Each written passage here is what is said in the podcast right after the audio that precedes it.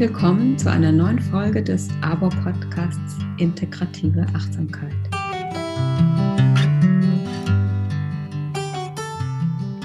Mein Name ist Usha Swami und ich spreche heute mit Andreas Knuf. Hallo Andreas. Ja, hallo Usha. Vielen Dank für die Einladung. Ja, sehr gerne.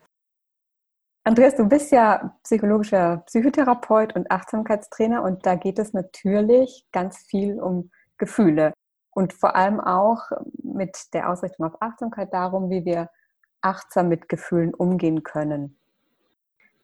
Nun sind Gefühle ja so ein elementarer Teil unseres Lebens und trotzdem ist es ganz schön schwierig, mit den eigenen Gefühlen in Kontakt zu sein und auch mit den Gefühlen anderer umzugehen. Du hast Bücher dazu geschrieben, du gibst Seminare zum Thema Achtsamkeit und Gefühle. Und aus unseren Gesprächen bislang habe ich mitgenommen, dass es sich sehr auf unser Lebensgefühl auswirkt, wie gut wir im Kontakt mit den Gefühlen sind und auch, dass Gefühle einen anderen Umgang brauchen als Gedanken. Und darüber freue ich mich, wenn wir jetzt gleich darüber sprechen. So, und zu Beginn fände ich schön, wenn du ein bisschen von dir erzählst, wie du zu dem Thema gekommen bist. Wie begann denn dein Weg in die Achtsamkeit? Mein Weg in die Achtsamkeit allgemein, der begann, als es, äh, als ich den Begriff Achtsamkeit noch nicht kannte und die meisten von uns wahrscheinlich auch noch nicht, äh, als eine spirituelle Suche. Ja, wie bei vielen mhm. anderen auch. Ich bin so ganz christlich aufgewachsen. Dann habe ich irgendwann mal für mich die Empfindung gehabt, dass es da sozusagen irgendwie wie nichts zu holen gibt, dass es da nichts, dass da, dass da irgendwie eine tiefere Ebene in dem, was ich kannte, kaum berührt wurde. Dann bin ich in Tessé gelandet, wie auch viele andere meiner Generation, glaube ich. Und irgendwann danach bin ich halt in Indien gelandet, in verschiedenen Klöstern. Aber ich bin nicht nach Indien gegangen, weil ich irgendwie meinen Stress loswerden wollte oder irgendwie Achtsamkeit kennenlernen wollte oder so, weil, sondern weil ich die Empfindung hatte, da gibt es irgendwie noch was anderes als das, was ich in meinem Alltag so erlebe. Und da wollte ich gerne etwas besser, einen besseren Zugang zu kriegen und ein bisschen besser verstehen, was das eigentlich ist und wie man, wie ein Weg dahin ähm, eigentlich aussehen kann. Ja, und dann habe ich für mich selber sehr viel entdeckt. Ich habe dann da mit meiner Meditationspraxis angefangen und so. Und als Psychotherapeut konnte ich das aber alles überhaupt nicht nutzen, weil das immer esoterisch und spirituell anrüchig war. Und das ist eine ganz schön schwierige Situation, weil man hat dann was, was für einen selber sehr wichtig ist. Und das würde man natürlich gerne weitergeben und das ging nicht. Und dann kam Gott sei Dank die Achtsamkeitsbewegung. dann kam die Achtsamkeitsbewegung und auf einmal war das alles wissenschaftlich fundiert. ja. Was für eine Form der Meditation war das, die du in Indien kennengelernt hast? Oh, ich habe alles Mögliche gemacht. Ich bin erst bei Osho gelandet, beim Bhagwan. Dann habe ich verschiedene andere Meditationen gemacht. Ich bin dann zum Schluss bei der stillen Meditation gelandet, in den Bergen, irgendwo zwei Wochen abgeschieden. Ja, aber ich muss schon sagen, die Sachen, die ich, die ich beim Osho gelernt habe, vor allen Dingen den Einbezug des Körpers, das ist schon etwas gewesen, was sehr wichtig für mich auf meinem weiteren Weg war. Also eigentlich den Einbezug des Körpers und in gewisser Weise auch schon den Einbezug der Gefühle. Aber das ist damals, glaube ich, in den 90er Jahren noch nicht so richtig, manches noch nicht so richtig gesehen worden, wie wir das heute vielleicht ein bisschen, ähm, ein bisschen klarer fassen können. Und wie kam es dann darauf, dass du, dass die Achtsamkeit mit den Gefühlen so, ja, wie in den Mittelpunkt gerückt ist, deine Arbeit? Ich weiß nicht, ob, ob du das selbst so sagen würdest, aber dass es schon so ein wichtiger Schwerpunkt ist in deiner Arbeit? Also das ist, ein, das ist, das ist der Kern meiner Arbeit heute, das mhm. kann man schon sagen. Ne? Und das ist auch das, wo ich so, mich so am meisten inspiriert fühle von dem, was ich da gelernt habe. Ne? So, und dann ist immer die Frage, wie kommt man so auf so ein Thema, wie landet man da? Und bei ehrlicher Betrachtung ist es in den meisten Fällen wahrscheinlich so, äh, dass das sehr viel mit einem selber zu tun hat. Und zwar nicht unbedingt mit dem, was man schon so super gut kann, sondern dass man merkt, oh, da gibt es noch was zu holen für mich, da gibt es was zu entdecken. Ja, da ist auch eine andere Art der Wahrnehmung von Gefühlen oder des Tragens oder Haltens von Gefühlen möglich, als ich das bisher kannte. Ne? Ja. Und dann dockt man natürlich erst recht an, wenn man merkt, oh, da passiert was bei mir, da verändert sich auch etwas. Ne? Und heute ist ähm, das sowohl in der Arbeit, wenn ich Achtsamkeitsseminare gebe, beispielsweise ein Kern meiner Arbeit, aber auch in der psychotherapeutischen Arbeit. Weil in der psychotherapeutischen Arbeit haben die Gefühle sehr, sehr lange ein recht stiefmütterliches Dasein gefristet. Und, was ja, schon erstaunlich ist, ist, oder?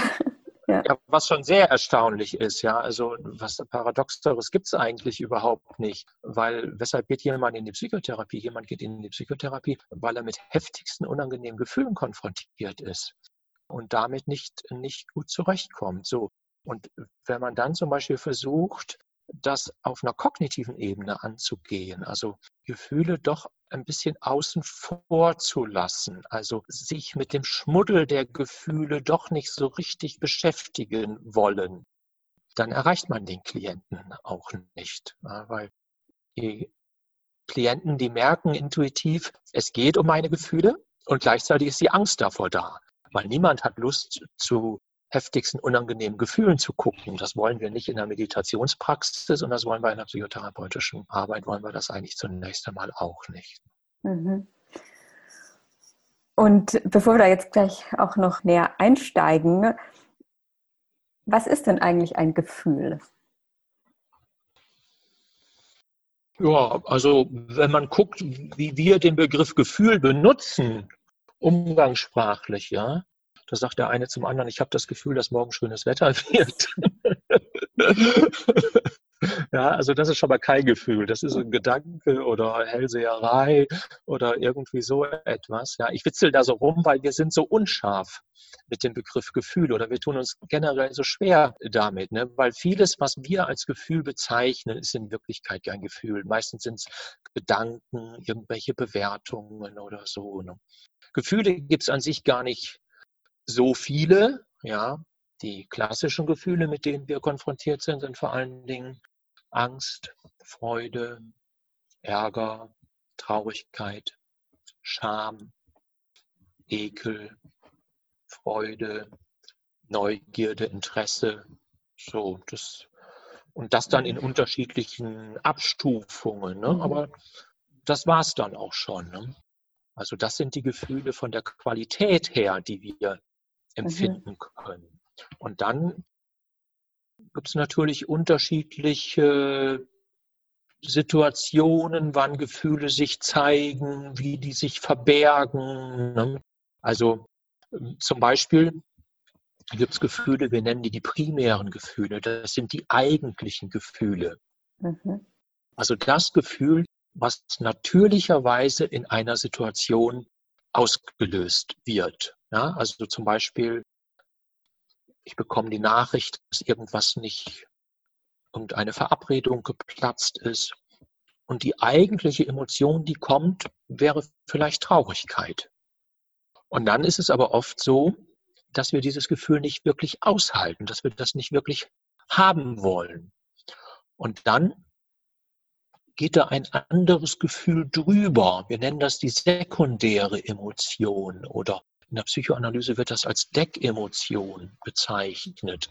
Ein Gefühl, das sich auf ein anderes Gefühl draufbaut und dieses Gefühl tarnt. Und dann könnte das es zum Beispiel. dann leichter sein, auszuhalten oder so. Ist leichter auszuhalten, genau. Ne? Und dann kann es sein, dass aus der Traurigkeit zum Beispiel Ärger wird. Ne?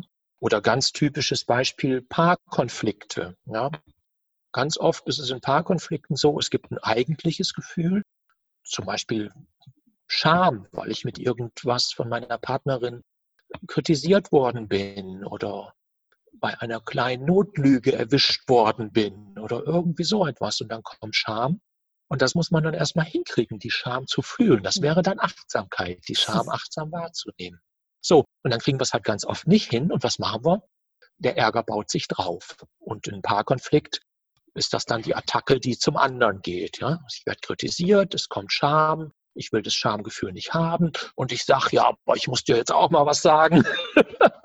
ja, so, und dann entfaltet sich der, dann entfaltet sich der Konflikt, weil wir es nicht geschafft haben, das eigentliche Gefühl zu fühlen.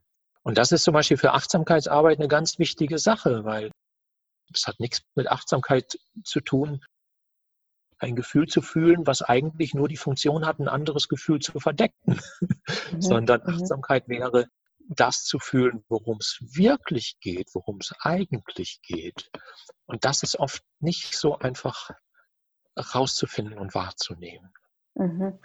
Da kommen wir sicher auch später noch dazu, wenn wir so, wenn wir darüber sprechen, was ist denn ein achtsamer Umgang mit den Gefühlen. Und das gibt es natürlich in, auch in umgekehrter Form. Also so, dass jemand hat eigentlich Ärger und dann wird man aber eher traurig zum Beispiel. Also das ist wahrscheinlich beliebig austauschbar, welche, welches primäre Gefühl und welches sekundäre draufkommt. Das ist wahrscheinlich auch so, kommt aus der eigenen Prägung oder auch welche Gefühle vielleicht genau, nicht erwünscht waren früher. So. Ja, ja, hat ganz viel mit unserer Lebensgeschichte zu tun, mit dem Modell, was wir uns von Mama und Papa oder anderen wichtigen Bezugspersonen abgeguckt haben. Das hat viel mit unserer Charakterstruktur zu tun. Es gibt aber schon so typische Muster, also das, was ich jetzt beschrieben habe, dass Scham oft durch Ärger überdeckt wird, mit Ärger getarnt wird. Das wäre zum Beispiel so ein Klassiker. Ja. Aber zum Beispiel jeder von uns hat so Gefühle, mit denen er sich sozusagen wohler fühlt. Ja? Mhm. Und Gefühle, mit denen er sich eben nicht so wohl fühlt.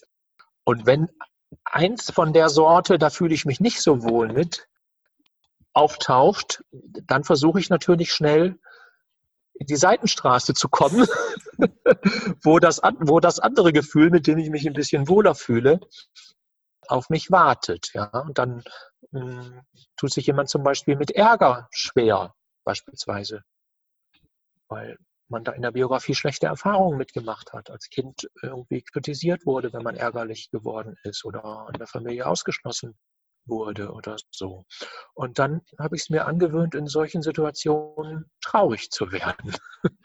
ja, und wenn ich mhm. das lange genug mache, dann halte ich die Traurigkeit für das eigentliche Gefühl. Obwohl es oft überhaupt nicht passt, weil ein anderes Gefühl in der Situation viel stimmiger wäre. Mhm. In der Achtsamkeitspraxis üben wir ja sehr eben das auseinanderzuhalten, was ist ein Gefühl, was ist ein Gedanke, was ist eine Körperempfindung und wie hängen denn die Gedanken mit den Gefühlen zusammen? Du hast vorhin schon so ein Beispiel gesagt, mein, ich, ich habe das Gefühl, das Wetter wird schlecht, aber wie gibt es, welchen Zusammenhang gibt es da zwischen Gedanken und Gefühlen? Ja, die Zusammenhänge sind in alle Richtungen. Ne? Ich meine, wir versuchen sehr sauber zu unterscheiden, ich mache das auch, sehr sauber zu unterscheiden zwischen Gedanken, Gefühle Körperempfindungen. Man könnte dann noch externe Sinnesreize dazu nehmen, wenn man wollte. Und Handlungsimpulse, also den Impuls, was ich tun könnte. Ne? So, das unterscheiden wir. Das hat auch eine Sinnhaftigkeit, das zu tun. Aber bei ehrlicher Betrachtung ist es so, das ist eine Konstruktion letztendlich. Mhm. Wenn man ins Gehirn guckt, wenn man die Neurowissenschaftler fragt, die sagen uns alle das Gleiche. Die sagen nämlich, das sind hochkomplexe Netzwerke. Das kann man sich nicht so vorstellen, als ob es jetzt eine Region im Gehirn gäbe, da sind die Gedanken, andere, da sind nur die Gefühle und entweder die eine oder die andere Region. Es gibt schon Regionen, die eher für das eine oder für das andere zuständig sind, aber es werden vor allen Dingen Netzwerke aktiviert. Ja, in, der, in der Neurowissenschaft spricht man zum Beispiel von den Cogmotion. Also Cogmotion als Verbindung von Cognition, Gedanken und Emotion Gefühle, um zu zeigen, wie verzahnt dies das eigentlich ist. Ne? Dass es in Wirklichkeit viel, viel systemischer ist, viel vernetzter und komplexer ist, als wir uns das so vorstellen und vor allen Dingen auch, als wir das erleben, weil wir erleben das ja unterschiedlich. Ne? Wer eine gute Innenwahrnehmung hat, der kann eine Körperwahrnehmung, ein Gefühl und einen Gedanken relativ gut voneinander unterscheiden. Aber in Wirklichkeit werden da eben ganze komplexe Systeme letztlich aktiviert. Wo der Körper auch noch mit eine Rolle spielt. Wo der Körper eine sehr, sehr große Rolle spielt. Ja, gerade beim Thema Gefühle, weil, weil die Gefühle sind im Körper beheimatet. viele Gefühle, also typischerweise kann man das gut sehen bei Angst, aber auch bei Ärger, eigentlich auch bei Freude, aber die Freude der Erwachsenen, die ist meistens so ein bisschen gedämpft, die ist nicht mehr so körperlich. Aber bei den kleinen Kindern, da sehen wir bei Freude auch, wie körperlich die Emotionen eigentlich sind. Und die Gefühle werden dann besser wahrgenommen, wenn wir mit unserem Körper gut verbunden sind. Besser die Körperwahrnehmung ist, je besser ist die Gefühlswahrnehmung. Wenn jemand einen schlechten Zugang zu seinen Gefühlen hat, dann kann eine Hilfestellung sein, einen besseren Zugang zum Körper zu kriegen, weil dadurch die Gefühlswahrnehmung automatisch verstärkt wird. Deshalb ist es zum Beispiel jetzt bei Achtsamkeit so wichtig, dass wenn man die Gefühle auch achtsam wahrnehmen möchte, dass man natürlicherweise auch den Körper wahrnehmen muss. Anders geht es nicht. Und wer schon öfter einen Bodyscan gemacht hat, der weiß, wie viele Gefühle da wachgerüttelt werden können, ja. Oder jeder Masseur, der weiß, auf der Massageliege wird viel geweint. Mhm, mhm. ja, weil, weil die Körperwahrnehmung wird gefördert. Gleichzeitig werden Blockaden in der Massage, werden Blockaden gelöst, die uns vor dem vor diesem Gefühl geschützt haben. Ja? So, und wenn die Blockade weggeht, wenn der Deich bricht, dann kommt natürlich das Gefühl. Ne? Und umgekehrt aber, zum Beispiel in der Meditationspraxis, wenn ich eine Meditationspraxis habe, die sehr körperarm ist, also wo Bewegung eine sehr geringe Rolle spielt oder gar keine, weil ich den Auftrag bekomme, möglichst bewegungslos zu sitzen, ja, dann ist automatisch zu befürchten, dass ich weniger gut mit meinen Gefühlen verbunden bin. Mhm. Ja, interessant. Weil das ist die Frage, ob das so gut ist. Ne?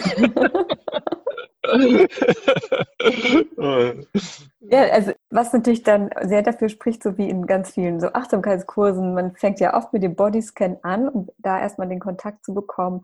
Dann kommt, ist ja immer so ein Element von achtsamer Bewegung dabei, bevor dann auch dieses stille Sitzen kommt. Also das ist, gibt ja alles, ähm, also mit dem, was du erzählst, macht das alles nochmal mehr Sinn. Ja, ja, also eine ganzheitliche Achtsamkeit ist natürlich ohne den Einbezug des Körpers überhaupt nicht möglich. Ne? Und es ist auch, ich finde es auch sehr stimmig, mit Körpersachen zu beginnen, weil die, der gelöste Körper oft die Voraussetzung dafür ist, eben zum Beispiel Gefühle überhaupt achtsam wahrnehmen zu können. Und wenn ich keinen gelösten Körper habe, sondern ich habe zum Beispiel einen sehr angespannten Körper oder einen sehr starren Körper, dann kann das sein, dass ich meine Gefühle überhaupt nicht mitkriege. Und wenn ich dann in der Achtsamkeitspraxis zum Beispiel die Instruktion kriege, nimm auch wahr, ob da ein Gefühl ist. Und wenn da ein Gefühl ist, dann kannst du das Gefühl einfach spüren und musst gar nichts damit tun dann bin ich so ein bisschen ratlos, ja, weil ich an das Gefühl eben überhaupt nicht rangekommen bin. Ne? Deshalb glaube ich auch, dass gerade in der Achtsamkeitsarbeit es einer Vorbereitung bedarf, um die achtsame Wahrnehmung der Gefühle überhaupt zu ermöglichen. Das ist nicht bei allen Leuten so. Wir haben natürlich einen unterschiedlichen Zugang dazu. Aber es gibt sehr viele Menschen und in meinem Geschlecht ist das noch mal ein bisschen mehr verbreitet als in deinem, ja, wo, äh, wo ähm, es eine Unterstützung dafür braucht. Mhm. Wenn wir jetzt gleich über den achtsamen Umgang mit Gefühlen sprechen, das scheint ja nicht so der übliche Umgang zu sein, wie wir mit unseren Gefühlen umgehen? Was sind denn so die häufigsten Strategien oder Reaktionen, gerade bei so Gefühlen, die einfach unangenehm sind? Also Wut, Traurigkeit. Die, die, die Geschichte ist klar. Unangenehme Gefühle will keiner haben. Die sollen möglichst schnell verschwinden und am besten tauchen sie gar nicht erst auf. Und angenehme Gefühle sollen, wenn sie mal da sind, am besten ewig bleiben. Das funktioniert natürlich. Ja, so schön wäre es schön. ja, ne? ja, nee, aber wenn man so ganz ehrlich hinguckt, wenn man ganz ehrlich hinguckt, ich meine, wir reden in der Achtsamkeitsarbeit davon, alles anzunehmen und ohne zu bewerten und so. Aber wenn man ganz ehrlich hinguckt, es will doch niemand Verzweiflung spüren, das ist so absolut klar. Und jeder, der gerade in einer freudvollen oder glückseligen Empfindung ist, der möchte natürlich, dass sich die Empfindung fortsetzt. Und dann machen wir etwas, um entweder, wenn das Gefühl unangenehm ist, um das Gefühl möglichst schnell wieder loszuwerden. Also der Klassiker, wir lenken uns ab. Oder wenn das Gefühl angenehm ist, versuchen wir vielleicht auch irgendwas, um das Gefühl aufrecht zu erhalten. Ja, dann versuchen wir uns noch schöne Gedanken zu machen oder an irgendwelche schönen Dinge zu denken, damit dieses Gefühl bleibt. Ne? Und gerade weil die meisten Gefühle, die wir haben, ja eher zu der unangenehmen Sorte gehören. Gerade diese Strategien, die wir anwenden, um vom Gefühl wegzukommen, die sind natürlich sehr verbreitet. Ablenkung, moderne Medien oder auch ähm, auch in den Kopf gehen, in Gedankenprozesse gehen. Ja, auch zum Beispiel auch hinter Grübeln stecken oft Gefühle, die nicht wirklich wahrgenommen und nicht wirklich gefühlt wurden. Und man rettet sich sozusagen in das gedankliche Reich, um dann ein Gefühl nicht so richtig wahrnehmen zu müssen. Aber ich meine, die Ablenkung, moderne Medien, das sind wahrscheinlich die großen Klassiker mhm. heutzutage. Mhm. Ja, aber alles, was eine Suchtstruktur entfaltet, zum Beispiel hinter jeder Suchterkrankung, stecken aversive Gefühle, unangenehme Gefühle, die wir nicht haben wollen. Wir haben gelernt, wenn ich das Suchtmittel konsumiere, geht das unangenehme Gefühl weg. So, und dann nimmt das Schicksal da halt seinen Lauf. Mhm. Und mhm. wenn man das zwei Jahre macht, dann hat man dummerweise das unangenehme Gefühl meistens immer noch oder eventuell sogar verstärkt. Und eine Suchterkrankung hat man dann unter Umständen sogar auch noch. Ne? Mhm. Ja, wie geht es dann, einen heilsameren Umgang mit den Gefühlen zu erlernen, zu pflegen? Alle Gefühle da sein lassen. Alle Gefühle da sein lassen, so wie sie sich gerade zeigen wollen in der Intensität, in der sie sich zeigen, in der Zeitdauer, in der sie nun mal da sind, bis sie wieder abebben, möglichst ohne Bewertung, mit möglichst wenig Bewertung, möglichst wenig Bewertung für das Gefühl und aber auch möglichst wenig Bewertung für sich selber, nicht dass wir uns verurteilen für das Gefühl weil das machen wir natürlich auch oft. Ne?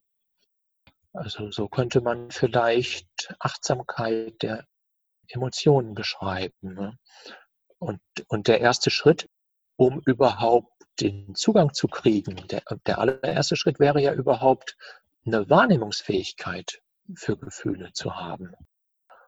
Und das ist das, was ich vorhin mit Vorbereitung meinte. Ne? Ja, weil wenn, wenn ich diese Wahrnehmungsfähigkeit nicht habe, zum Beispiel weil ich mich in meinem bisherigen Leben wenig mit Gefühlen beschäftigt habe oder weil ich in der Biografie mit irgendeinem Gefühl eine sehr schlechte Erfahrung gemacht habe und es deshalb nicht haben will oder so, dann hat sich meine Fähigkeit zur Wahrnehmung der Empfindungen natürlich im Laufe der Zeit verloren, hat sich, ist, ist, ähm, ist blasser geworden. Ich kriege das Gefühl nicht mehr so gut mit. Ne? Und dann brauche ich erstmal, dann, dann muss ich dieses Land erstmal wieder entdecken und rausfinden, was es denn da, äh, was es denn da so alles gibt.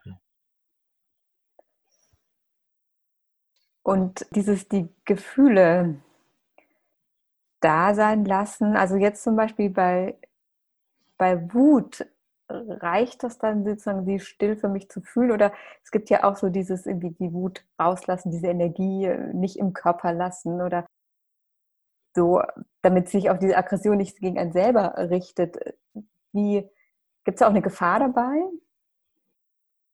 Ja, natürlich. Also das hängt ja jetzt von der jeweiligen Emotion ab. Das muss man dann sich für Emotion für Emotion genauer angucken. Zum Beispiel bei der Wut ist es so, die Wut ist ja, Wut und Ärger ist eine Emotion, die uns hilft zur Selbstbehauptung, uns abzugrenzen, äh, uns zu schützen, dafür Sorge zu tragen, dass jemand unsere Grenze, dass jemand unsere Grenze nicht verletzt. Ne?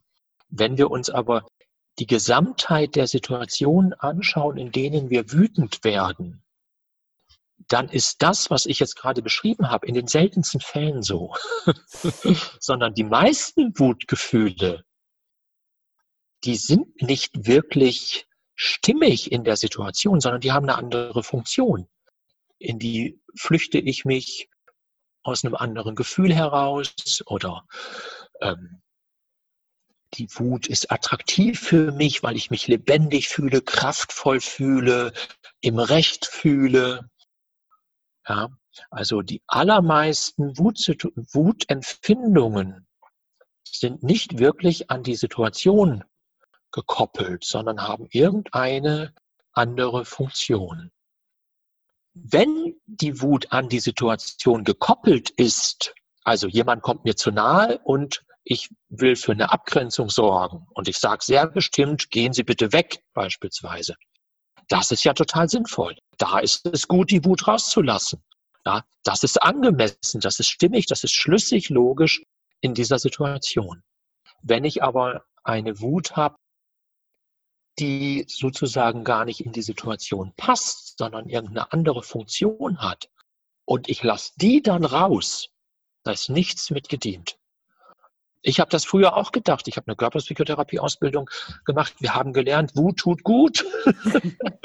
ja, wir haben mit Buttercars, mit Schaumstoffschlägern auf unsere, auf unsere Selbsterfahrungsleiter eingeschlagen. Ja, weil die Idee war, wenn sich diese Wut entlädt, dann wird dahinter etwas anderes sichtbar. Eine spirituellere Ebene von Ruhe, Stille, Frieden, Lehre, Liebe, Annahme vielleicht. Das, was ich jetzt gerade beschrieben habe, stimmt aber nicht. Mhm. Ähm, das kann man jahrelang machen. Man kann jahrelang mit Buttercars auf Leute einschlagen oder so.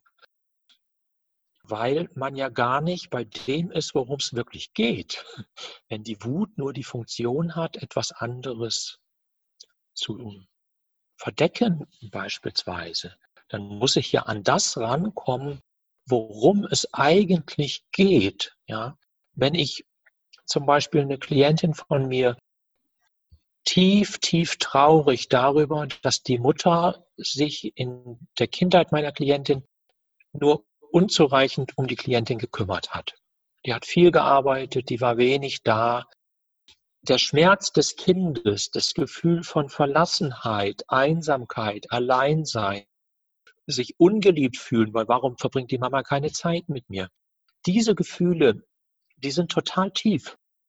So, mhm. und wenn dann diese Klientin hingehen würde und 35-jährig mit der inzwischen 70-jährigen Mutter, der mal alles sagt, was da so Schlimmes in der Kindheit passiert ist, dann wird diese Wunde, um die es da eigentlich geht, die wird nicht geheilt die geht, das löst sich dadurch nicht.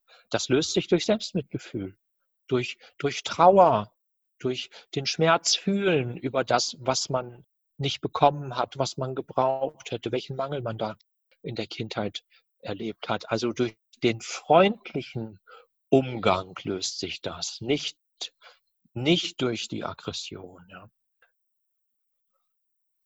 Und das muss man ja erstmal verstehen, diese Zusammenhänge. Das ist teilweise sehr komplex und es gibt eine ganze Menge Fallen. Also sowohl in der therapeutischen Arbeit gibt es die Fallen wie auch in der Achtsamkeitsarbeit.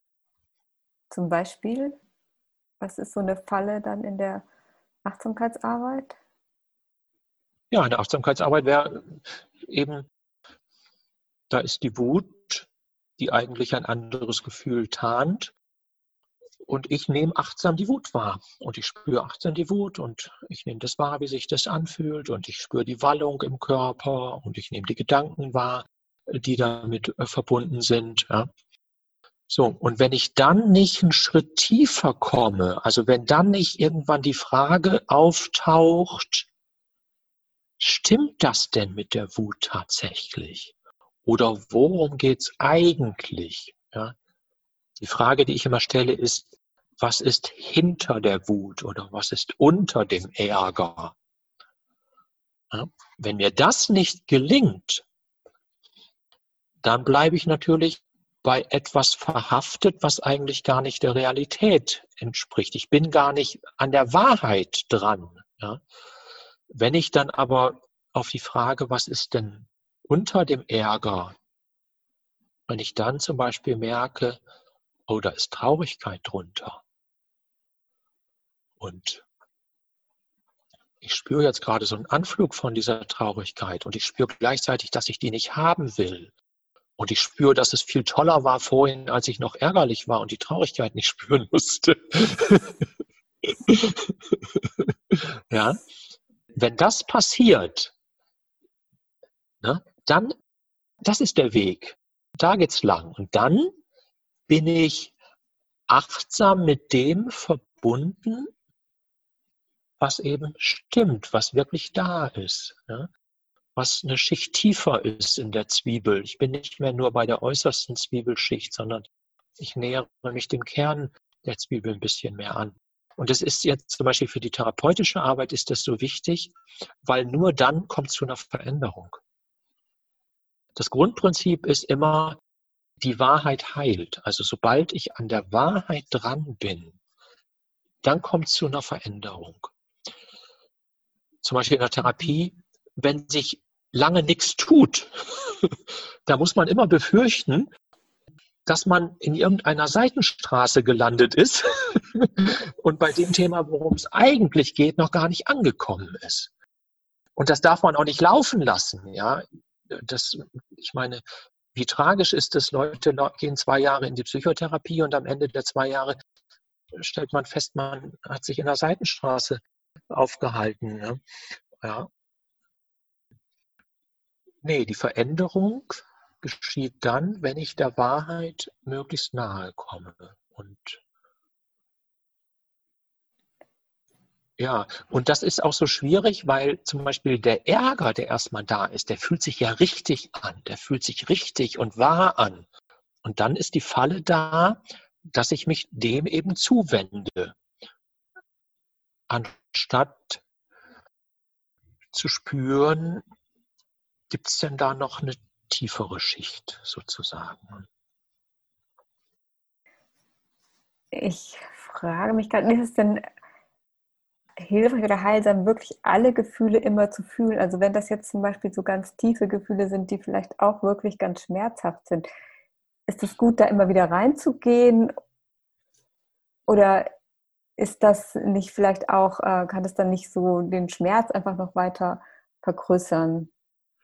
Das ist eine sehr, sehr schwierige Frage, weil das muss man im Einzelfall gucken. Ja? Also wenn es ein Gefühl ist, was stimmig in der gegenwärtigen Situation ist, also zur gegenwärtigen Situation gehört, durch die gegenwärtige Situation ausgelöst wird, dann ist es richtig, sich achtsam dem Gefühl zuzuwenden und bereit zu sein, dem Gefühl den Raum zu geben, den es braucht. Ein typisches Beispiel für sowas jetzt wäre eine Trauersituation. Also mhm. durch einen Verlust wird Trauer ausgelöst und es gibt nur einen Weg für einen gelingenden Trauerprozess. Das ist nämlich, sich immer wieder dem Schmerz zuzuwenden, wenn er da ist. Und am Anfang ist es grenzenlos, diese akute Trauer. Und dann beginnt die Trauer in so Wellen zu kommen. Dann werden diese Wellen, die werden, die Spitzen werden weniger und treten nicht mehr so häufig auf. Und, und dann ebbt das so lange, so langsam ab. Ne? Das wäre jetzt ein äh, sehr gutes Beispiel für achtsame Wahrnehmung eines Gefühls, was in der, durch die gegenwärtige mhm. Situation ausgelöst wird. Ne? Wenn es jetzt aber ein Gefühl ist, was in der gegenwärtigen Situation gar nicht stimmig ist, und zum Beispiel aus einer früheren Situation kommt, ich sage immer die Zeitreisegefühle, so ein Begriff, den hat sich meine Klientin von mir einfallen lassen. Also ein Gefühl, was eine Zeitreise angetreten hat. Ja, das Gefühl kommt eigentlich aus meiner Kindheit. Ich kenne das schon ziemlich lange. Ja. So, und durch kleinste Auslöser ausgelöst, taucht dieses Gefühl wieder auf. Ja, ich habe mich in meiner Kindheit öfter als Außenseiter gefühlt. So. Und jetzt, 30 Jahre später, passiert irgendwas ganz Kleines. Die Freundin, die einen Anruf angekündigt hat, ruft nicht an oder hat nicht so viel Zeit wie sonst oder jemand vergisst, mich zum Geburtstag einzuladen oder irgendwas. So. Und dann, zack, ist dieses Gefühl von früher wieder da. Dann bringt es nichts, dieses Gefühl immer wieder und immer wieder zu mhm. fühlen, sondern es ist total wichtig zu verstehen, woher dieses Gefühl kommt. Und zum Ursprung zurückzukehren quasi, ja, sich mhm. zu erinnern. Ja, wie hat sich denn das kleine Kind von damals gefühlt? Ja, ich habe mich als Außenseiter gefühlt. Ich weiß noch ganz genau im Sportunterricht, da wurden immer die Mannschaften zusammengestellt und der eine durfte immer wählen und ich war immer diejenige oder derjenige, der am längsten auf der Bank sitzen geblieben ist und beide Mannschaften wären froh gewesen, wenn wenn sie mich nicht gekriegt Ne? Also das ist ja zum Beispiel eine Erfahrung, die ich gemacht habe. ja, so und dann geht es darum, den Schmerz dieses Kindes, dieses Jungen oder dieses Mädchens von damals zu fühlen. Und die Methode wäre auch wieder das Selbstmitgefühl. Selbstmitgefühl, mhm. die freundliche, mitfühlende Haltung, das Mittragen des Schmerzes des kleinen Kindes von damals. Da findet die Veränderung statt und nicht in der Gegenwart. Generell ist es bei Gefühlen so, das Veränderungspotenzial ist immer dort, wo das Gefühl seinen Ursprung genommen hat und nicht in irgendeiner späteren Situation. Mhm. Aber das ist jetzt schon natürlich ein sehr therapeutisches Thema, was wir uns jetzt gerade angucken. Ne? Aber auch die für die Achtsamkeit, Achtsamkeitsarbeit. Ja, die hilft ja dann auch zu unterscheiden, ist das jetzt ein Gefühl, was jetzt hier im Moment ist, oder ist es tatsächlich ein altes Gefühl? Das lernt man ja dann auch mit der Zeit, wenn man sich selber besser kennenlernt durch Achtsamkeit kann man das ja dann auch im Hier und Jetzt unterscheiden. Genau, genau. Also das wäre das, das wäre ja Achtsamkeit. Ne? Also ich nehme wahr, was ist denn da für ein Gefühl? Aha, da ist das Gefühl von ausgeschlossen sein oder Außenseiter sein, von fehlender Bindung oder so, ist irgendwie die Empfindung, ist irgendwie gerade da bei mir. Und dann als erstes immer freundlich damit sein. Also nicht so ein Scheiß, dass du das immer noch hast und das hast du schon so oft gehabt und da musst du doch allmählich mal mit durch sein und jetzt meditierst du doch schon so lange, wie wir das halt so gerne, wie wir das halt so gerne machen, ne? sondern freundlich sein, wahrnehmen, da ist das Gefühl, freundlich damit sein und dann geht es eigentlich um Inquiry, Selbsterforschung. Das ist ja so kommt mir immer so ein bisschen so wie so, wie so der therapeutische Teil der Achtsamkeitsarbeit vor. Ne? Also mhm. sich selber die Frage zu stellen, Mensch, was ist denn da jetzt eigentlich los? Wo kommt denn das Gefühl eigentlich her? Mensch, das ist doch komisch, dass ich in dieses Gefühl reinkomme, nur weil meine Freundin, die den Anruf angekündigt hat, jetzt nicht anruft. Das kann doch nicht alles sein. Was ist denn da noch? Ja? Was hat das denn, wenn ich jetzt mal gucke, welche Verbindung, wo kommt das her oder so, ne? Ja? So, und das tue ich auch wieder mit allergrößter Freundlichkeit, mit wachem Blick. Mhm.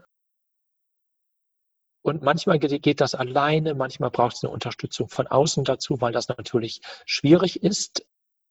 Ja, es ist sehr schwer für den Fisch zu verstehen, dass er im Wasser schwimmt. Wie soll man das einem Fisch erklären können? Ne?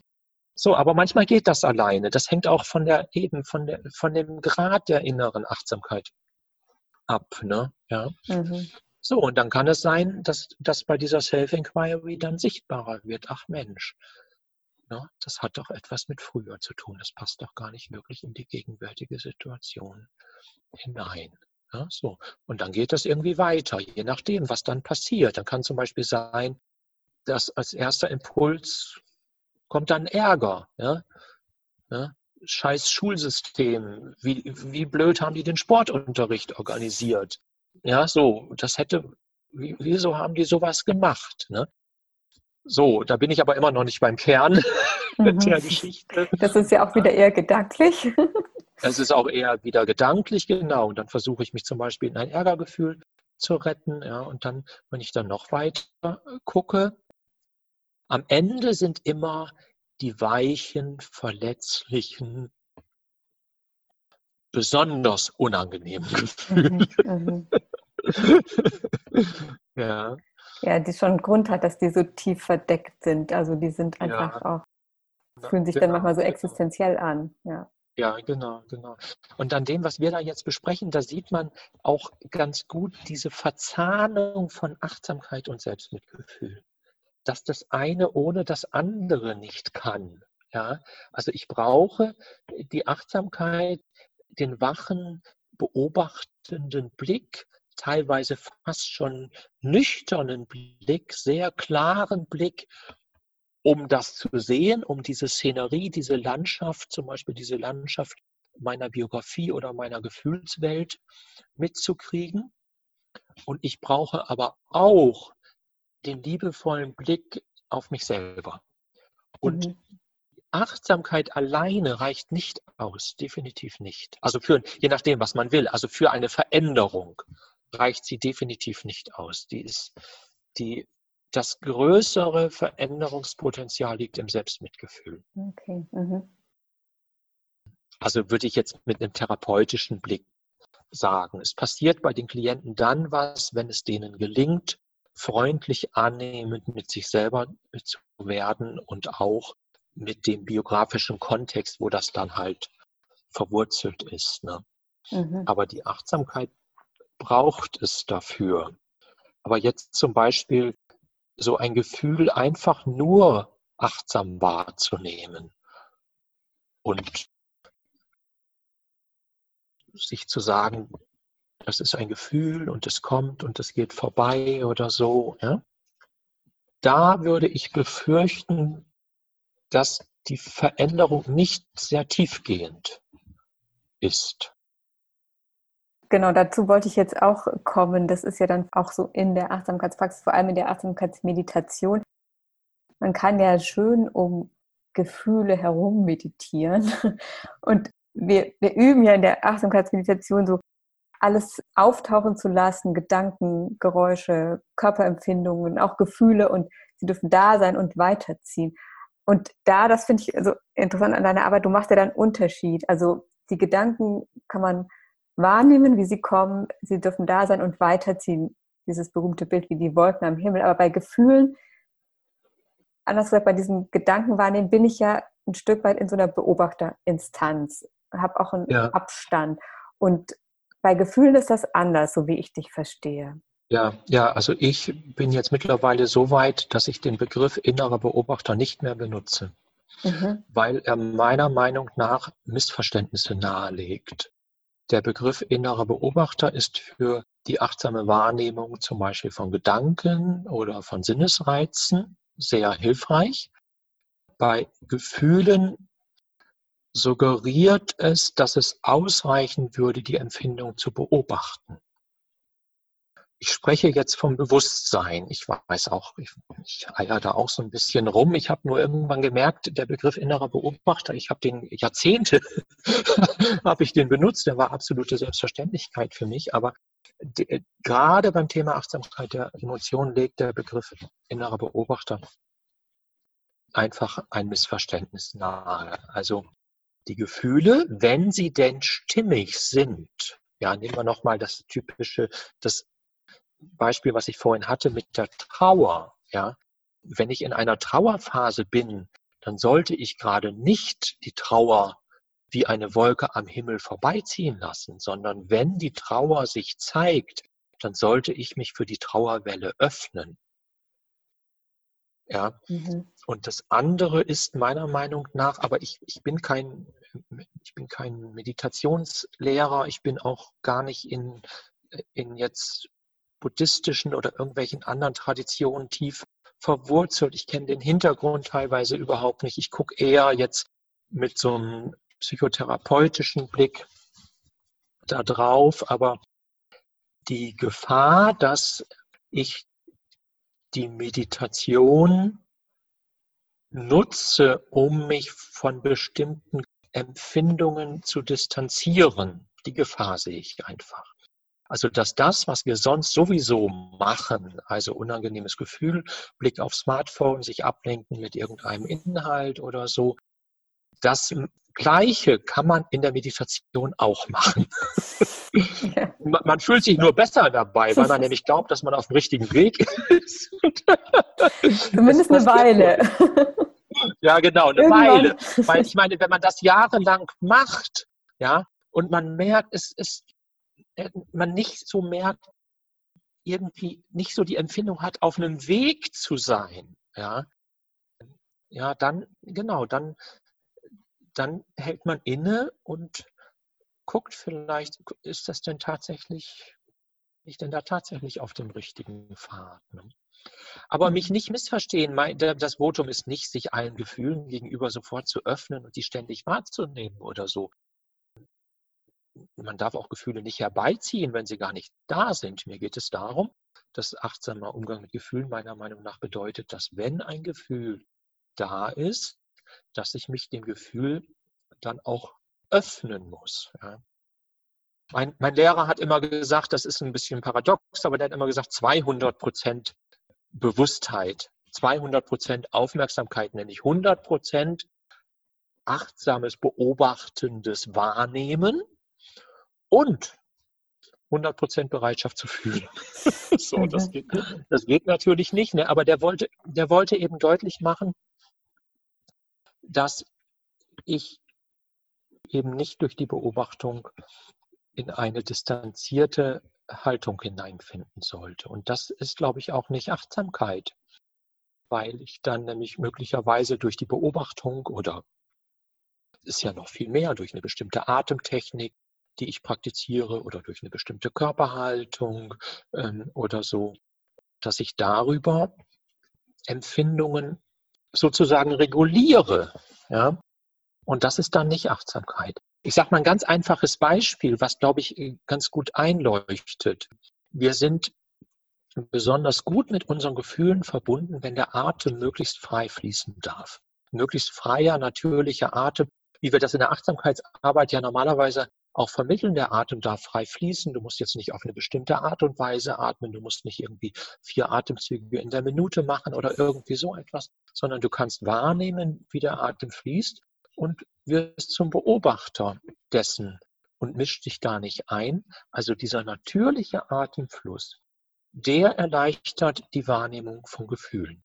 Wenn wir jetzt aber anfangen, unseren Atem zu regulieren, also zum Beispiel auf eine bestimmte Art zu atmen, lang und tief in den Bauch, ruhig und gleichmäßig, vier Atemzüge in der Minute oder irgendwie so etwas.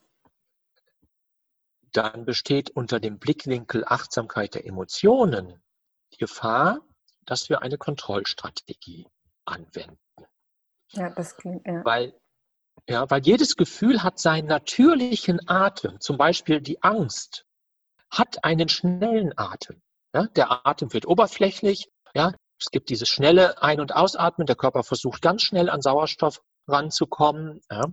So, wenn ich jetzt dieses, diese Atmung gezielt entgegenatme, also mir sage, ah, jetzt werde mal wieder ruhig und jetzt atme doch mal lang und tief in den Bauch hinein beispielsweise, dann reguliere ich damit zwangsläufig das Gefühl. Das geht überhaupt nicht anders. Oder bei Traurigkeit ist es genauso. Ne? Bei der Traurigkeit, die Tränen kommen, man fängt an zu weinen, es beginnt dieses Schluchzen. Ne? ne? Ja, so, so ein Schluchzen beispielsweise. Und wenn ich dann versuche, zum Beispiel lang und tief in den Bauch zu atmen, dann reguliere ich natürlich den Schmerz mhm. runter. Mhm. Ja, ja, dann bin ich ja das, das, im anderen Körperbereich, ja. ja. Ja, ja. Und das muss man ja erstmal verstehen. Ja. Ähm, ich glaube deshalb, auch, das ist, ist, schon auch so differenzierter geworden, ist so mein Gefühl, oder genauer, weil ich das sozusagen vor ein paar Jahren auch noch mehr so erlebt habe, dieses ich, nicht sich identifizieren, eher zu sagen, ich habe Angst oder da ist Angst, aber ähm, nicht ich bin ängstlich, um da so einen Raum zu schaffen. Und jetzt mit der Selbstmitgefühlspraxis wird es auch eher so, dieses einfach so, dieses Zulassen, umsorgen, weicher werden lassen. Also das ist so eine andere Herangehensweise an die Gefühle. Also da, das verändert, kriegt ja eine ganz andere Qualität durch das Selbstmitgefühl. Das ist eine deutliche Veränderung, die da in den letzten zehn Jahren oder 15 Jahren in Gang gekommen ist und also in der Achtsamkeitsbewegung in Gang gekommen ist. Ne? Man kann das sehr gut sehen äh, bei diesem RAIN-Konzept aus Amerika. Ne? Also äh, RAIN sind so vier Schritte, wie ich mit äh, schmerzhaften Empfindungen zum Beispiel umgehen kann. Und der letzte Schritt des N, das stand lange für Nicht-Identifikation. Also ich identifiziere mich nicht mit der Empfindung, sondern ich beobachte die. Das ist die distanzierte Beobachterposition. Ne? Heute steht das N für Nourish, für Nähren. ja, das meint Selbstmitgefühl, für, für, für mich selber nähren, freundlich mit mir umgehen, wenn ich mir dieser Empfindung bewusst geworden bin. Und das haben Meditationslehrer wie Tara Brach oder Jack Cornfield, haben das verändert in dieser Zeit. Ne? Mhm. Das finde ich ganz Und, wichtig. Also das ähm, ist einfach eine wichtige Entwicklung und es ist auch wichtig, das bewusst zu machen und ja. Ja, ja, ja, das ist, ich glaube, also ich erlebe das als, einen Fortschritt, soweit man von Fortschritt sprechen kann, aber ja, dass wir da etwas ein bisschen genauer, ein, ein, ein bisschen besser sehen. Ne? Ja. Also die zweite Welle der Achtsamkeitsbewegung, also es ist sehr schön, dass es die gibt. ja, ja, auf jeden Fall. Jetzt habe ich mir noch aufgeschrieben als Frage sozusagen, was wir gewinnen, wenn wir so die, uns die Zeit und den Raum nehmen, unsere Gefühle zu fühlen. Ich habe von dir auch in deinem Buch über die Gefühle, dem Buch äh, Ruhe ihr Quellgeister, den Satz gelesen, öffne dich für alle Empfindungen, dann stellt sich das Glück von alleine ein, was ich natürlich ein wunderbares Versprechen finde. So, also es hat ja was von dem, den Kampf aufgeben, Widerstand aufzugeben. Vielleicht möchtest du das auch noch mal ähm, ein bisschen beschreiben. Ja, das, du hast das ja jetzt eigentlich schon angesprochen. Also das Glück, ich meine, die Zufriedenheit, sagen wir mal. ja, die Zufriedenheit stellt sich ein, wenn wir nicht mehr kämpfen müssen. Und bei ehrlicher Betrachtung ist es halt so, dass wir gegen die Gefühle sehr viel kämpfen. Und ähm, wenn, wenn wir das lernen, diesen Kampf aufzugeben oder diesen Kampf geringer werden zu lassen, dann wird es von alleine stiller und friedlicher in uns. Ne? Wir müssen die, wir können ja die Stille nicht machen oder den Frieden, sondern Stille, Frieden, Leere, diese Empfindungen, die sind ja hinter der Anstrengung, hinter dem unseren Bewertungsprozessen, unseren Vergleichen, unserem irgendwas anders haben wollen und so. Und wenn wir all das loslassen können, dann zeigt sich diese Ebene von alleine. Ne? Und das ist aber, ich finde, man muss sich dessen bewusst sein, das ist ein sehr, sehr anspruchsvoller Prozess.